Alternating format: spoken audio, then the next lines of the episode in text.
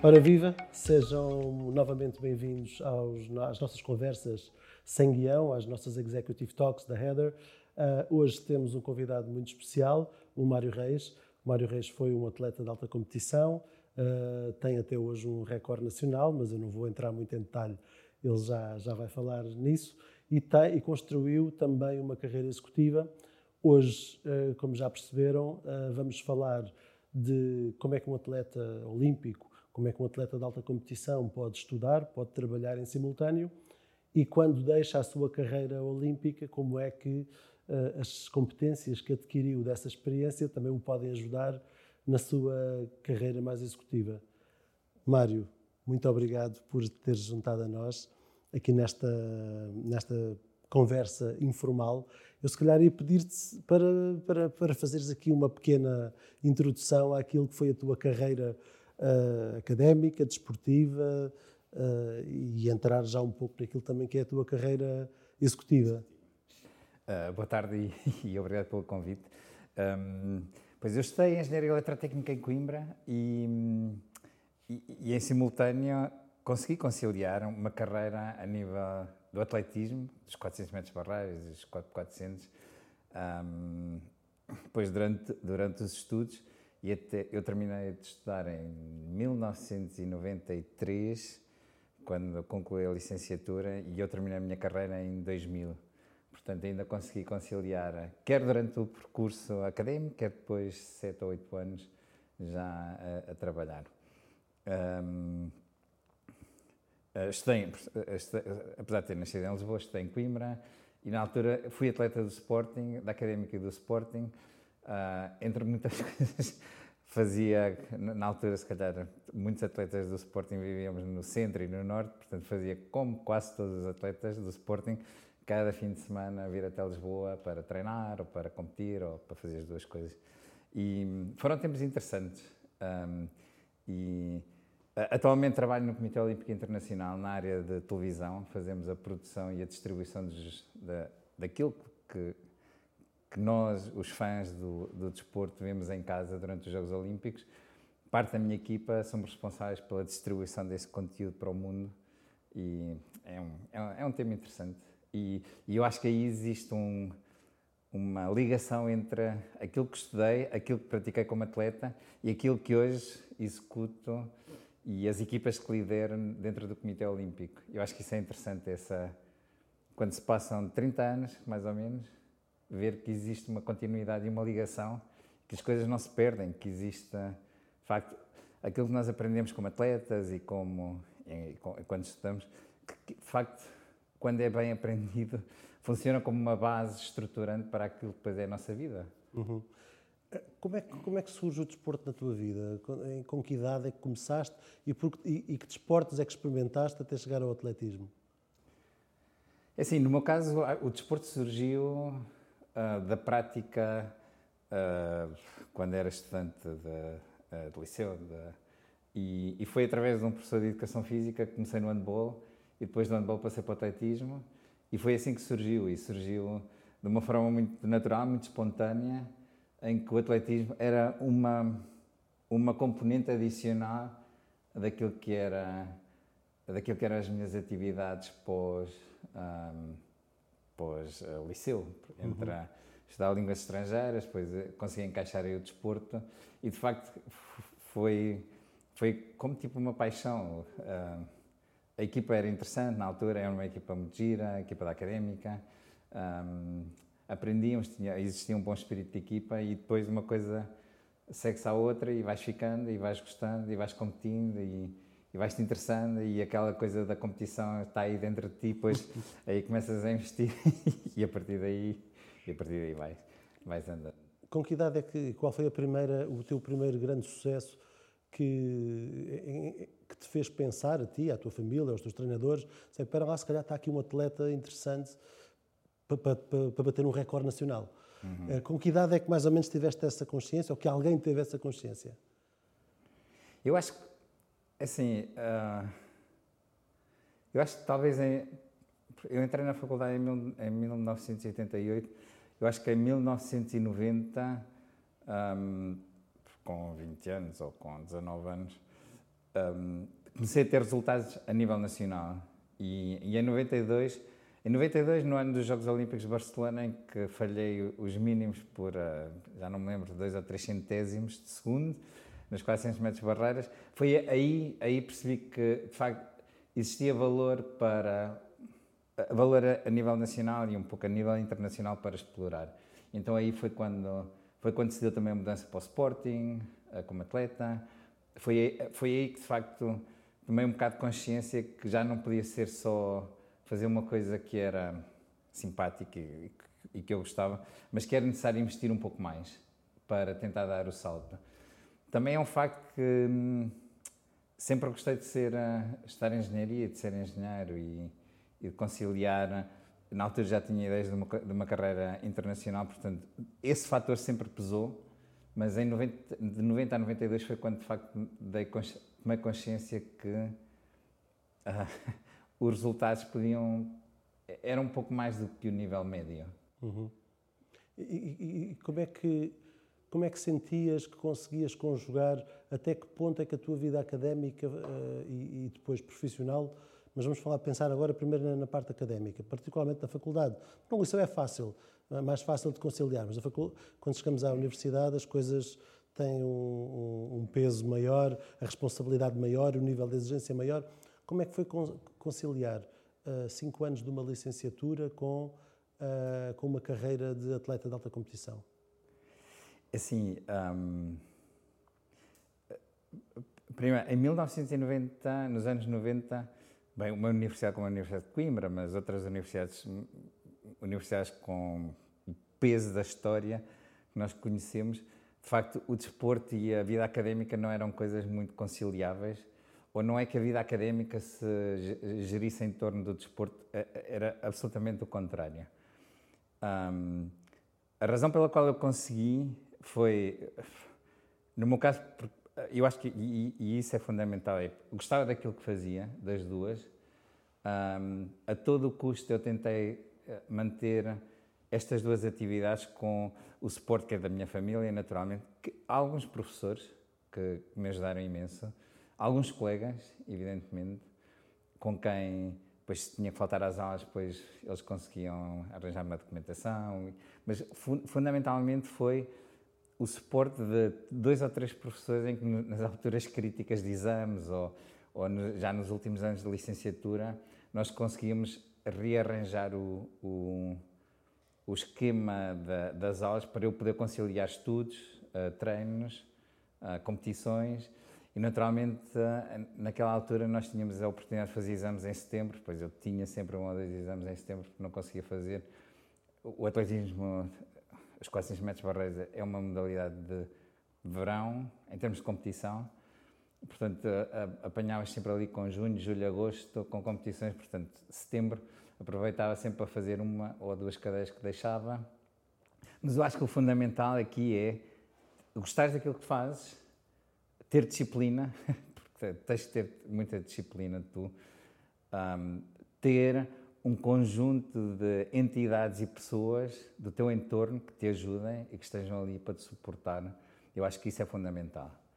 Um, eu acho que atualmente as coisas melhoraram do, a um ponto de vista das instituições. Eu acho que existe mais um, visibilidade do desporto, desporto de alta competição nas universidades, ou, ou, pelo menos em algumas.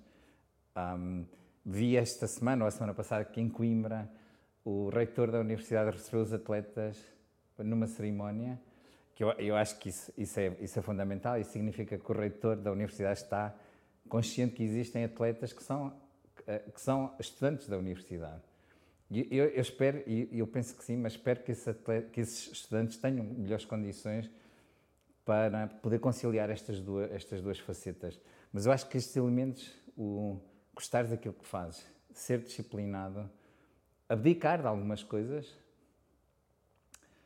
naturalmente não podia fazer todas as festas que os meus colegas podiam fazer, não, não podia fazer outras atividades, portanto, tens que a capacidade também de estabelecer prioridades.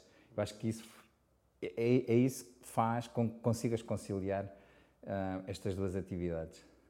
Mas na altura não, não havia o estatuto de atleta de alta competição como há hoje, que facilita um bocadinho mais os estudantes que são atletas de alta competição, creio que na altura não havia. Não... Existia, existia um estatuto, existia um estatuto de alta competição, um, mas que, sem querer, sem querer ofender ninguém, mas que, em que as instituições académicas aplicavam e não aplicavam, quer dizer, era sempre deixar quase ao critério do, do professor ou da professora da cadeira para, para tu poderes fazer, entregar o trabalho hoje ou entregar o trabalho dentro de duas semanas, e às vezes era isso que, que fazia a diferença. Nessa altura existia, e, e eu lembro que eu, que eu usei isso, eu usei o estatuto, talvez não fosse tão conhecido e seguramente não era tão uh, absorvido pelas instituições como eu espero que seja hoje em dia. Não, não estou muito ao corrente do que se passa nas instituições académicas, mas vendo o que vi esta, a semana passada em Coimbra, penso que sim, que este nível de, de um, das instituições académicas estarem despertas para o, o, facto, o facto de terem estudantes que são atletas e estudantes que são atletas de alta competição, e em Coimbra conheço dois ou três que são atletas olímpicos e que têm, eu acho que conseguem conciliar. Eu acho que as dificuldades continuam a ser as mesmas, ou a complexidade continua a ser a mesma, mas eu acho que a instituição está mais uh, sensível para, para estes casos. Ok. Então, dito isto, dito sim, isto sim. tenho dois ou três professores a quem estou eternamente grato, porque foram eles, de facto, que me permitiram uh, que me ajudaram imenso e, e, e, que me permitiram conciliar e, e, poder terminar o curso de, dentro dos cinco anos, como qualquer outra pessoa normal. Então, antes de irmos para a tua carreira internacional, vamos, vamos pensar na tua carreira nacional. Quando terminas o curso e, quando terminas a licenciatura, eu sei o que é que fizeste, mas gostava que, já falámos sobre isso, mas gostava que contasses um bocadinho como é que foi a tua entrada no mercado, no mercado de trabalho, como é que foi a conciliação da, dos, teus, uh, dos teus deveres profissionais e dos teus deveres de, enquanto atleta de alta competição e depois já no Sporting, uh, que naturalmente que tinha uma exigência maior. Exatamente. Eu terminei, portanto, a licenciatura em 93, uh, fiquei dois anos a fazer mestrado e aí, de facto, tinha, tinhas um pouco mais de tempo para conciliar, mas claro que a exigência, era, a exigência académica estava aí, portanto, não, aí não mudou nada. E em 95 uh, eh, comecei a trabalhar na EDP e aí uh, quer o meu chefe na altura, quer os responsáveis da EDP em Coimbra e da EDP como grupo, sempre, eu sempre tive toda a disponibilidade para ir a, a estágios, para poder competir internacionalmente, para sempre tive essa disponibilidade. E, e, outra vez, eternamente gratos, é aquilo que eu dizia, é preciso, para, para conseguires conciliar isto, não é só o teu esforço o teu esforço pessoal é de facto um, é necessário um esforço uh, daquilo que hoje uh, se chama um, a entourage dos atletas, não é? O, o, o, ecossistema que envolve os atletas, todos, todos estes elementos, todos estes stakeholders têm que estar unidos. Eu, na altura, e EDP, e, eternamente grato, uh, trabalhei na EDP 2000 e, de 95 até 2000, sempre tive essa oportunidade e consegui conciliar as minhas atividades na EDP. Na altura fizemos projetos inovadores dentro do grupo e, e, para mim, como jovem engenheiro, foram eh, momentos únicos, de uma experiência única, mas consegui conciliar isso com, com o pico da minha carreira uh, desportiva. E na altura já, com o Sporting, de facto, tínhamos uh, outras responsabilidades, que era a nível da equipa e depois a nível da, da seleção, portanto um, mas o importante, de facto, aqui é, outra vez, a tua disciplina e, de facto, teres um conjunto de, dos stakeholders que estão à volta do atleta, no meu caso, depois os stakeholders profissionais, naturalmente, o Sporting, a Federação, darem-te o apoio que necessitas para, para conseguires encontrar o balanço entre, entre todos estes fatores. Até que ponto, até que ponto eh, essa influência essa para esse entourage, usando a expressão que tu utilizaste, se alinhar para que tu consigas fazer aquilo que tens de fazer e atingir os teus objetivos, provavelmente também terás de ter do teu lado alguma capacidade, terás de ter alguma capacidade de explicar o que é que está a passar, o que, o que é que está em jogo, o peso do que está em jogo e alguma capacidade de influência também para conseguires convencer os vários stakeholders, não é? as várias partes interessadas, de que conseguindo este equilíbrio, ninguém vai ficar prejudicado no meio disto tudo, nem, nem o teu emprego vai ficar prejudicado, nem, uh, nem, uh, nem do, do, ponto de vista desportivo, nem o teu clube vai ficar prejudicado, nem a seleção vai ficar prejudicada, mas que temos de encontrar aqui um ponto de equilíbrio, um ponto de compromisso. Eu imagino que também tenha de existir da tua parte, até novamente na universidade, uh, aqueles professores que te ajudaram, provavelmente também houve da tua parte alguma capacidade de persuasão. influência, persuasão, para que, as, uh, para que te permitissem teres esse espaço. Como eu costumo dizer, a confiança não se dá, conquista-se. Conquista-se, exatamente. Eu acho que, sim, e essa capacidade de persuasão e de diálogo e de um pouco convencer, mas eu acho também é expor, é expor aos teus, uh, aos teus stakeholders, aos teus chefes na altura, ou aos teus professores, uh, o que é que representa para ti uh, ser atleta, por exemplo, e, o que é que também tu podes trazer à empresa e o que é que tu podes trazer à, à, ao teu grupo de trabalho na, na faculdade, por exemplo. Um, eu, eu não sei se, se consegui transmitir isso, tudo isso de uma forma clara. O que eu sei é que seguramente houve empatia e houve um, um, um, uma compreensão da parte desses stakeholders que, de facto, o desporto não é só que faça bem à saúde, podemos discutir isso, mas o desporto como formação e como base de conhecimento uh, permita que o atleta retorne quer às instituições académicas, quer, quer à empresa, algo mais. Uh, e, e, eu, acho que, eu acho que é importante isso que, que, dizias, que é poder transmitir, saber transmitir o que é que significa para ti e para a empresa e para o país, não é? Quando representas a seleção. Mas também é, é importante que, as, que, a, que a outra parte ou as outras partes entendam o valor daquilo que tu estás a, tu estás a, a, a transmitir. Eu acho que isso aí, se calhar, também definia um pouco como empatia, não é? Que, eh, de facto, a, empatia também se, con, se, conquista, não é? Eh, é um processo diário, iterativo. E se calhar com, gente, com, com pessoas com quem tens mais confiança, depois crias mais empatia. E eu acho que, eu acho que é um pouco também isso, é, é gerir tu, tu como atleta tens que gerir os teus o teu entorno, os teus stakeholders, nada te dá nada. Mas isso, isso continua a ser na vida, tu tens que conquistar as coisas não é? O professor Ministro Pereira dizia-nos que a sorte dá trabalho. Claro que a sorte, é preciso ter sorte, mas é preciso trabalhar. Uh, é difícil ter sorte quando não se trabalha, de vez em quando pode acontecer, mas a sorte sistemática significa trabalho. E trabalho ao nível da comunicação, ao nível da, de, também de encontrar e de te rodear das pessoas que te querem e das pessoas que te podem ajudar. Falaste no professor Ministro Pereira, mais à frente ia pegar, uma vez que o acabaste de referir, eu, eu, eu vou já pegar nesse tema. Quais foram, assim, os três ou quatro grandes ensinamentos de vida que o professor Ministro Pereira é uma instituição, toda a gente olha com uma reverência, porque foi uma pessoa ímpar no atletismo do Sporting e no atletismo nacional da seleção. Uh, quais foram, assim, aqueles três ou quatro grandes conhecimentos que tu trouxeste para a tua vida uh, que, que, que, foram passados por ele? Assim, eh, eu tive a honra de ser contratado pelo professor Ministro Pereira em 92 e fui, uh, fui treinar com o professor Abreu Matos, mas eu, eu acho que dois ou três ensinamentos importantes, que é, não há limites, os limites definimos nós, de maneira que se, nós pudermos sonhar, os limites podem ser ilimitados, Portanto, somos nós às vezes que criamos barreiras que impomos, impo, nos impomos, autoimpomos, imponemos, autoimpomos limites.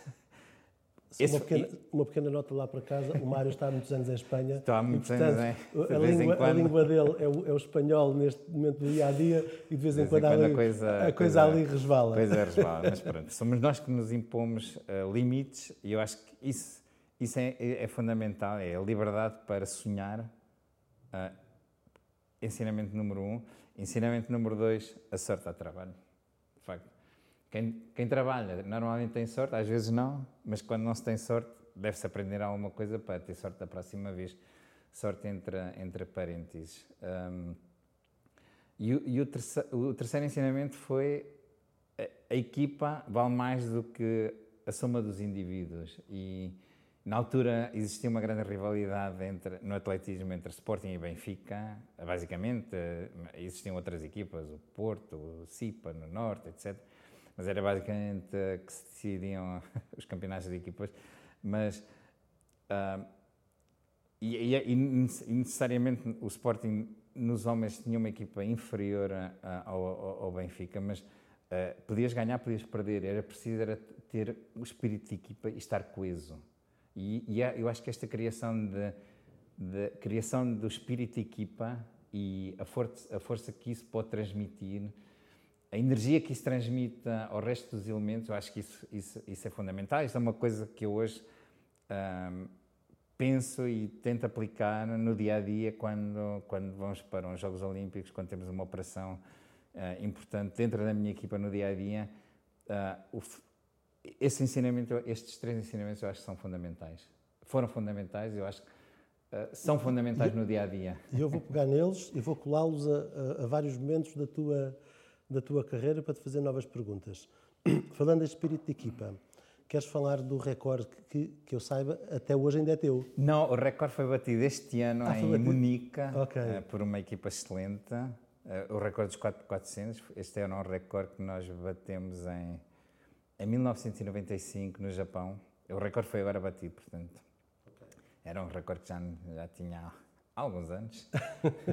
portanto, a equipa, uma equipa excelente. Eu acho que Portugal tem, tem outra vez um, um excelente grupo de 400 e que bateram o recorde este ano durante o Campeonato da Europa em Munique. Parabéns a eles, aos atletas e aos treinadores. Um, mas outra vez, esse recorde, por exemplo, é, é, eu acho que espelha também isto, é, o, o, o, que eu acabei de, de, referir, que é, foi um recorde que foi batido por nenhum de nós era um especialista em 400 metros, uh, tínhamos um atleta de 800 e os outros três eram barreiristas. Um, e, e pronto, e quando se juntam as condições, o trabalho e, e, e, o espírito de equipe e o espírito de lutar, as coisas, os resultados acontecem, podem tardar mais, podem tardar menos, mas, mas acontece. Uh, e eu acho, eu acho que é isso que, que é importante realçar no atletismo, no atletismo e no desporto. O atletismo é considerado um desporto individual, mas eu, eu acho que não, não existem desportos individuais. Uh, existe talvez desportos em que o atleta pode competir uh, individualmente, mas o desporto por definição e o desporto de competição, acima de tudo, é um desporto de equipa, é um, uma atividade de equipa. Uh, e esta coesão entre todos os elementos da equipa é fundamental para os resultados.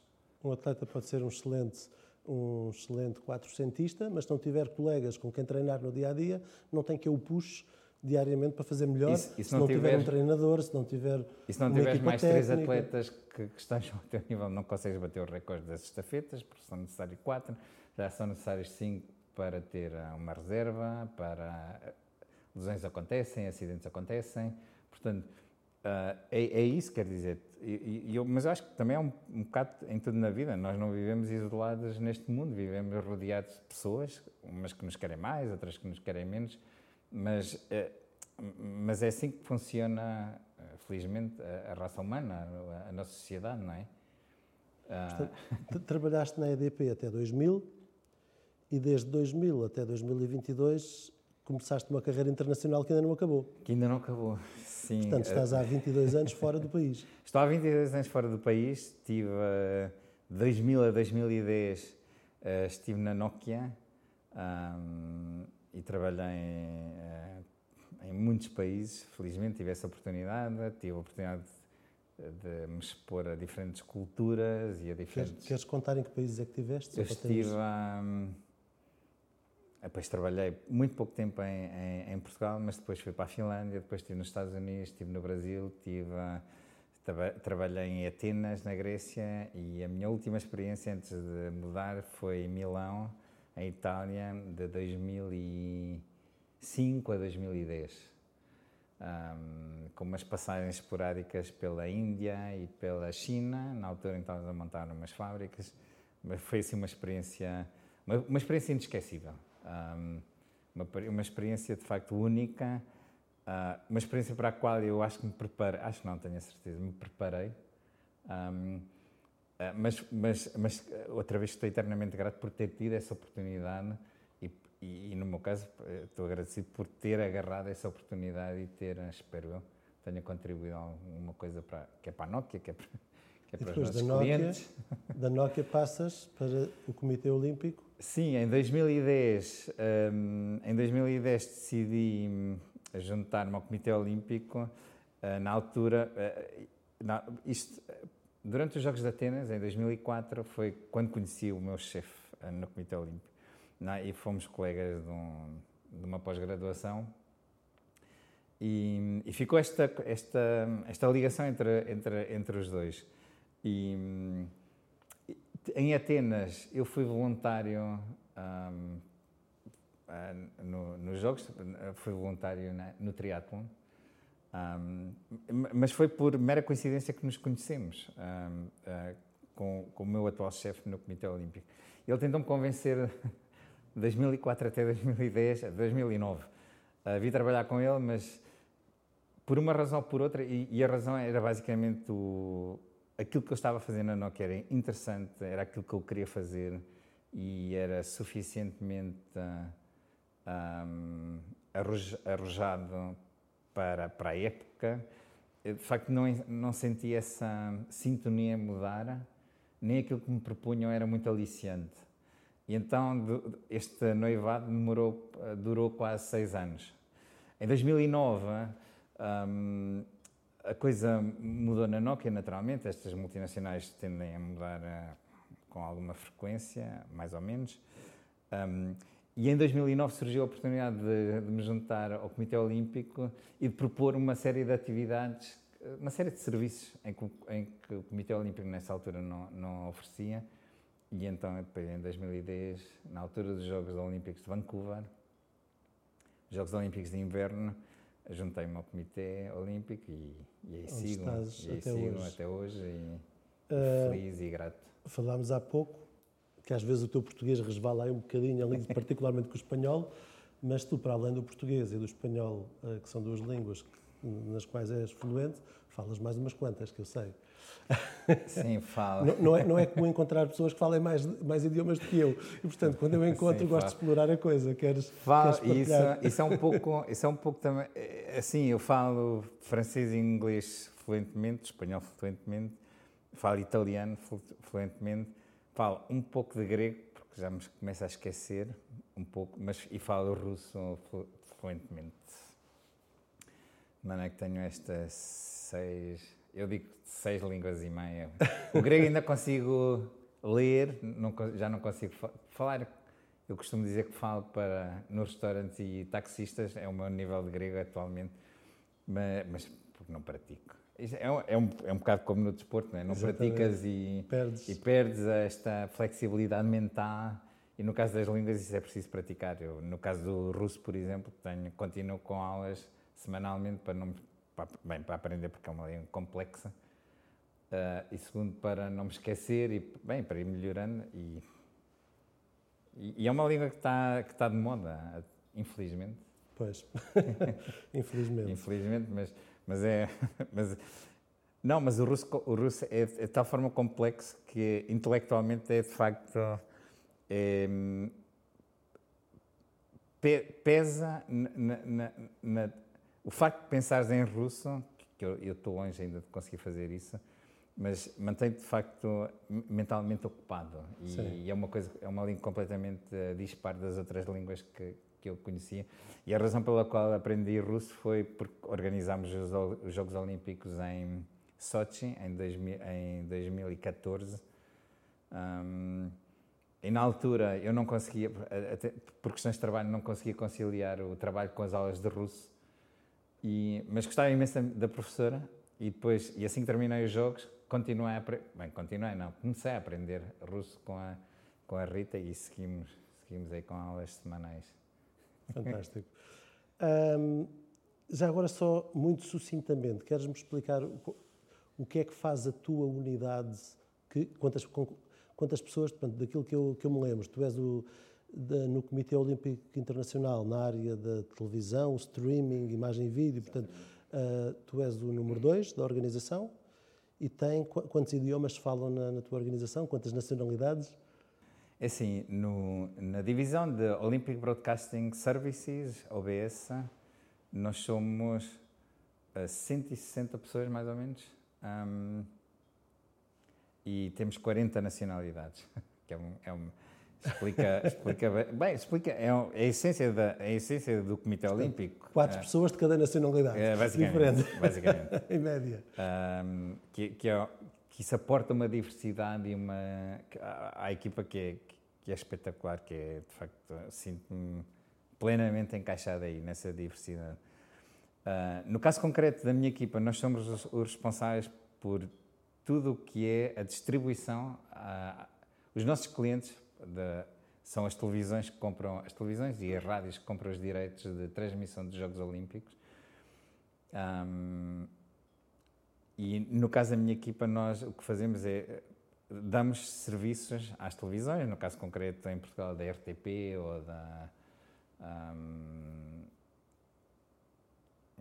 sei lá, no caso da, da, da televisão do Reino Unido, BBC, no caso da Europa, Discovery agora que são quem tem os direitos, nós damos-lhes serviços para que, para que eles possam trazer as imagens que são capturadas uh, na sede dos Jogos Olímpicos até, até ao país de destino onde estão os nossos, os nossos fãs, os fãs, de, as pessoas que vêm de desporto. Portanto, toda esta infraestrutura de retransmitir os sinais de televisão e rádio, desde a, a sede dos Jogos Olímpicos ao mundo inteiro, um, ehm, é um dos serviços em que nós damos na nossa equipa. Uh, o outro é plataforma de streaming para, pois, para nós conseguirmos ver os Jogos Olímpicos em direto, desde os nossos uh, portáteis e tablets e telemóveis. Depois toda essa parafernália de serviços uh, é gerida, é, é, construída, é elaborada, gerida e implementada pela minha equipa. Um, e estamos entretidos nisso. E assim Uhum. É, um trabalho, é um trabalho interessante, porque é um trabalho que tem, tem uma responsabilidade naturalmente, um, mas é um trabalho em que, em que, toda a equipa põe, dá, põe o melhor que, que tem para, para que os nossos clientes e para que ultimamente os clientes dos nossos clientes, cada um de nós em casa, possa receber as imagens na qualidade, na melhor qualidade possível um, nas melhores condições possíveis. E, e, é isso que nós queremos, essa é a essência da, da, da, nossa organização. Nós existimos para que as imagens, o esforço dos atletas chegue até casa de cada um de nós. E, e é para isso que nós estamos aí. Exatamente. Eu lembro-me de uma conversa que nós tivemos aqui há uns tempos, tu me, uh, me explicaste isto de uma maneira muito quase poética. Uh, a vossa essência é servir o, o fã é levar o atleta até à casa do fã. Exatamente. Ah, porque o fã que está uh, na Etiópia, na África do Sul, na, na, na Colômbia, em, uh, na China, num país qualquer do mundo, uh, recebe o seu herói em casa através dos vossos serviços. Exatamente. É, vocês unem o atleta ao fã, ao fã, e é o fã que alimenta todo este negócio. Um, Sei também, quando entraste lá, não havia streaming, e agora, como estas conversas são sem guião, eu vou fazer-te uma pergunta que não sei se vou esticar um bocado a corda, mas eu vou fazer à mesma. Se puderes responder, respondes. Se não puderes responder, não respondes. Mas eu sei que tu foste uma das principais figuras na entrada do streaming, porque uh, eh, um, o sinal de televisão e de rádio já existia, o streaming era uma coisa que não existia, que aconteceu durante a tua, uh, a tua permanência, durante a tua, uh, o, o, teu trabalho no Comitê Olímpico Internacional na, na, equipa de broadcasting. Como é que foi essa experiência? Como é que, como é que em termos, e agora vamos voltar aqui às competências que nós ganhamos enquanto atletas de espírito de sacrifício uh, e de capacidade de ultrapassar obstáculos que às vezes parece, uh, parece que, que, que, que, não, são, são gigantes e que são quase inultrapassáveis. E capacidade de superação e de, e de chegar a, a, a, e às vezes deitar tudo, deitar tudo ao chão e começar tudo de novo, a construir alguma coisa. Como é que isso foi importante para tu conseguires pôr, montar uma coisa que à partida tinha algumas dificuldades, mas que depois tu conseguiste ultrapassar? Não sei se Sim, é, assim, uma coisa que eu não estou de acordo é deitar tudo ao chão e começar de novo. Às vezes deitamos tudo ao chão, mas não começamos de novo, porque hum, isso é o que nos acontece no desporto, não é? Hum, aprendemos das derrotas e aprendemos das vitórias, e às vezes aprendemos mais das derrotas que das vitórias, mas uma derrota, uma derrota é, é uma oportunidade mais para aprendermos. Uhum. Uh, e, e, e, isso aplica-se na, na, na, minha vida, na minha vida profissional. É mesmo, exatamente o mesmo espírito, o mesmo princípio um, uh, aplicamos. Para responder à tua pergunta relativamente ao streaming, o streaming começou em 2000, nós começámos em 2014, uh, exatamente em Sochi, nos Jogos Olímpicos de Inverno. Uh, foi uma, era uma experiência relativamente pequena, uh, mas com, enfim, começámos de uma forma modesta, um, isto porque eu acho que também é importante saber como e quando e como é que deves começar a dar um serviço. E é ótimo ter ambições, mas é ótimo também ser realista e saber que o, que o que é que podes fazer e o que é que não podes. E às vezes não há problema nenhum em dizer uh, esperamos, temos que aprender e fazer melhor da próxima vez. Uh, eu gosto de fazer isso com os meus clientes, gosto, gosto de fazer isso com a minha equipa. Às vezes é, é, é normal parar, pensar e tentar fazer melhor. Às vezes consegue-se fazer melhor, outras vezes não. Então, nós começámos em 2014, eh, começámos em 2012 com uma experiência em, em Londres, em Londres 2012. 2014 foi a primeira vez em que temos o serviço. 2016 foi quando decidimos ir a, a toda a escala nos Jogos Olímpicos de, de, do Rio de Janeiro. E aí a coisa correu relativamente mal. Porque, de facto, a complexidade, é assim, existem muitas plataformas de streaming, o streaming hoje em dia é uma coisa quase banal, mas no caso, do, no caso dos Jogos Olímpicos, uh, existem muito poucas coisas que são banais nos Jogos Olímpicos. A começar pelo esforço dos atletas, uh, mas no nosso caso, em, em televisão, pela quantidade de, de acontecimentos desportivos em simultânea, a quantidade de conteúdo que nós criamos que é produzida e que tem que ser distribuída, isso cria uma complexidade, uma complexidade enorme na plataforma de streaming. E foi isso que, de facto, nós aprendemos de uma forma dura uh, durante os Jogos do, os jogos de, do Rio de, em 2016. Isso levou-nos um pouco a refletir e, e, a pensar o porquê do streaming. Uh, e o que é que o streaming tem aporta a mais ou a menos a um fã do, a um fã do desporto. E, e, uma conclusão foi que interessante foi que nós estávamos muito centrados na tecnologia e pouco centrados na essência, na raison d'être do que é o, do que é o, do que são os Jogos Olímpicos e do que é o olimpismo. O, o olimpismo, como filosofia, foi idealizado para trazer diferentes culturas, diferentes perspectivas da raça humana num único ponto. O broadcasting hoje serve para transmitir isso e para devolver isso ao resto do mundo. E o que, o que nos aconteceu com a nossa plataforma de streaming foi que nós ficámos focalizados na parte técnica sem pensarmos naquilo que eu, como fã, quero ter em casa ou, ou quero ter no meu, no meu tablet ou no meu, ou no meu, ou no meu telemóvel. Um, e isso são lições importantes. E, e, o que nós fizemos foi, de facto, depois o Rio foi de facto um, deste ponto de vista do, da plataforma de streaming foi uh, foi uma experiência dura, mas enriquecedora ao mesmo tempo, porque serviu para unir a equipa, repensar o porquê do produto e do serviço e redesenharmos completamente o serviço.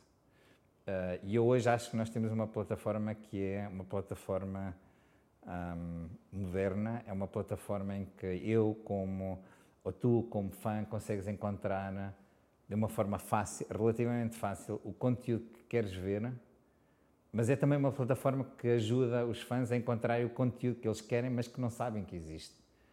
E essa é a complexidade dos Jogos Olímpicos. Num dia normal de uns Jogos Olímpicos de Verão, podemos ter 30, temos mais 30 uh, acontecimentos esportivos em simultâneo. Tu podes ter atletismo, natação, ginástica, um, pentatlo moderno e tiro com arco e, e por aí fora. Portanto, se tu não souberes, uh, no caso concreto, se estás interessado nos atletas portugueses, tens que saber quais são os atletas que estão a competir, porque senão é impossível encontrar o conteúdo. Eu acho que foi essa, reengen essa reengenharia que nós colocamos em, em, em, em prática após 2016 e que nos levou a Tóquio com, com, com sucesso. E hoje temos uma plataforma que é sólida, temos um serviço que é que eu acho que faz jus ao esforço dos atletas e faz jus a, a, ao interesse dos fãs e, e responsabilidade que nós no Comitê Olímpico temos em, em transmitir o que se passa na cidade que recebe os Jogos Olímpicos para o resto do mundo. E eu acho que esse aí também foi um aspecto importante. Foi, estavas a falar na Etiópia e África do Sul. Sim, nós, nós vivemos na Europa e, e naturalmente somos influenciados pela cultura europeia, mas a essência dos Jogos Olímpicos é, é uma essência mundial. Eh, e é isso que, na minha equipa, nós desenhamos serviços para que os Jogos Olímpicos possam chegar a qualquer parte do mundo. Ah, e é isso que nós queremos, é isso que nós no Comitê Olímpico pensamos, é isso que nós tentamos colocar em, em marcha são serviços e estruturas que qualquer fã, independentemente da sua condição social, uh, do, da sua localização, possa receber algo dos Jogos Olímpicos em direto quando acontece.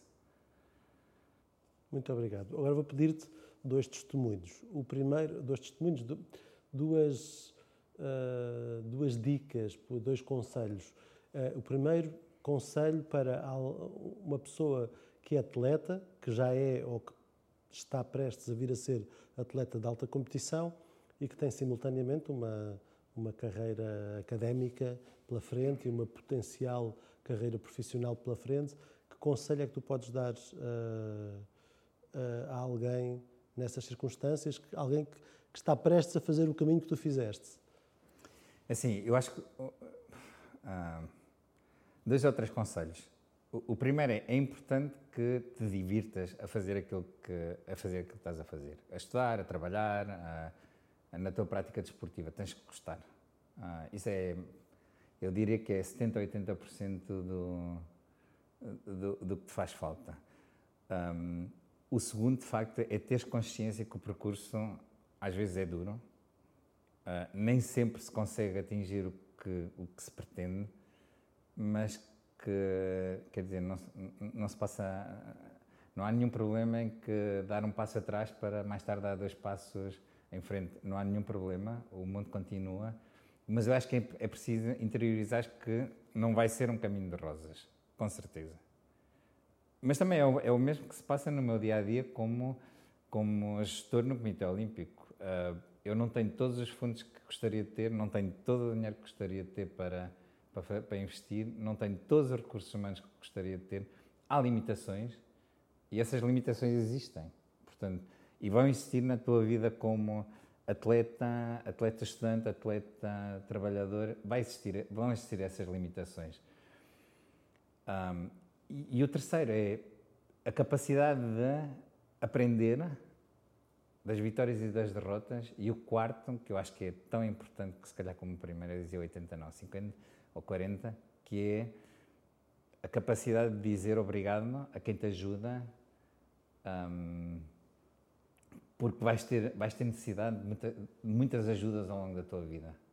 Eu acho que o dizer obrigado e, e isso é fundamental. E agora, muito obrigado, acho que foi uma mensagem poderosíssima.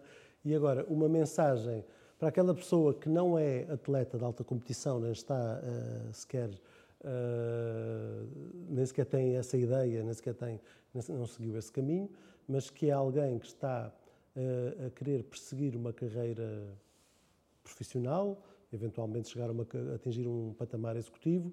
Tu és um, Tu, tu, és uma pessoa bastante modesta, bastante humilde e quem te ouviu não tem noção do lugar que ocupas, da importância que tens na organização que ocupas e do, no patamar onde estás, estás num patamar elevadíssimo em termos executivos. Uh, quais são os conselhos que podes uh, dar a quem quer perseguir uma carreira executiva, uh, provavelmente conselhos que, que, que, trouxeste da tua vida desportiva?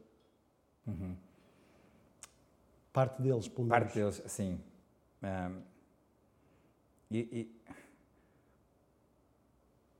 uh, ser, ser um, um executivo uh, com 52 anos significa, no meu caso concreto, tomar decisões no dia a dia. Um, uh, é, isso, é isso que eu tenho que fazer. Tenho, tenho que fazer basicamente duas coisas: inspirar uma equipa a entregar resultados e, inspirá-los para que eles entendam o porquê da nossa existência. E depois deixá-los eles trabalhar. E dar-lhes condições para que eles possam trabalhar. Um, isso significa, por exemplo, transmitir energia positiva, dar-lhes condições para que eles possam florescer, dar-lhes condições para que eles possam trabalhar sem, sem estar dependentes do que me possa acontecer a mim.